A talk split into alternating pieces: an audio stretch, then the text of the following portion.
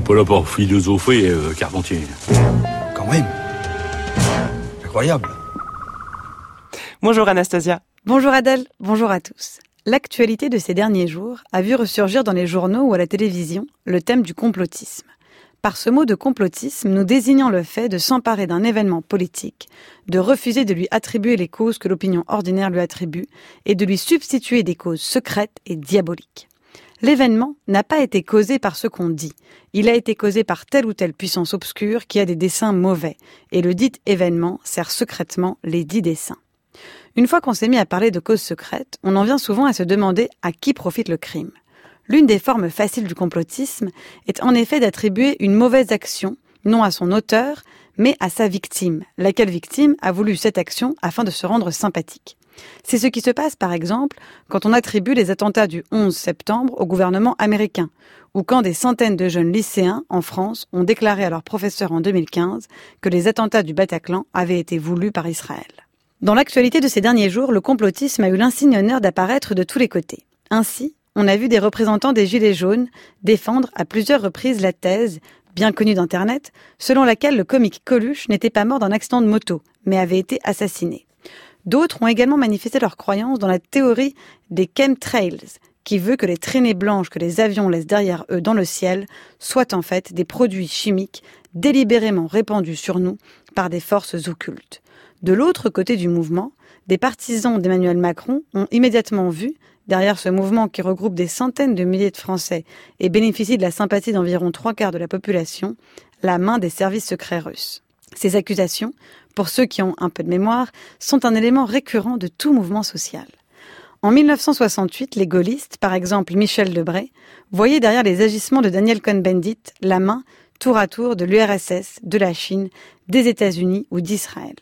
Dans son livre Qui est Angers, Maurras accusait les services secrets anglais d'avoir déclenché l'affaire Dreyfus pour salir l'honneur de l'armée.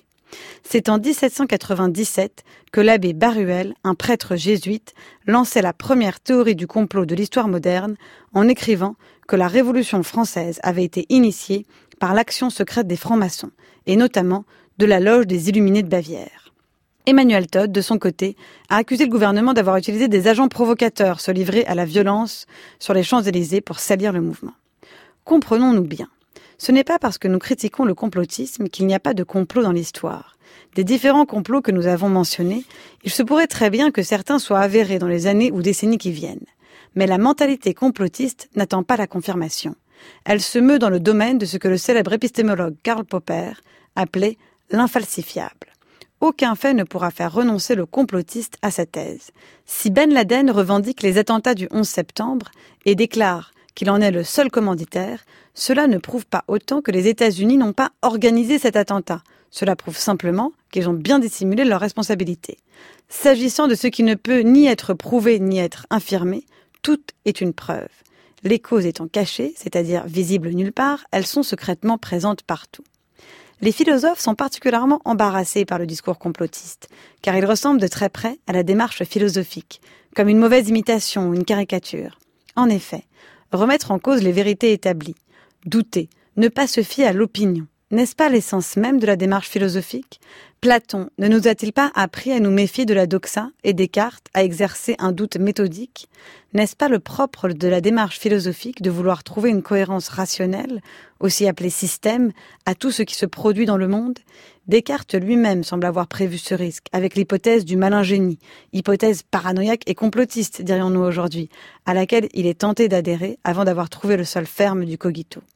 Peut-être que la philosophie, c'est-à-dire la démarche d'examen rationnel du monde, a-t-elle pour but de nous apprendre que tout sur Terre n'a pas forcément de raison, de cause secrète et cachée, qu'il y a des choses qui se produisent, qui surgissent du hasard, de l'aléa, du chaos, et que cette absence de raison est peut-être plus dure à supporter que l'explication intégrale du monde? Ou pour le dire avec les mots de Chesterton, le fou n'est pas l'homme qui a perdu la raison, le fou est celui qui a tout perdu, excepté sa raison. Merci beaucoup Anastasia, votre chronique est à réécouter en ligne sur le site du journal de la philo.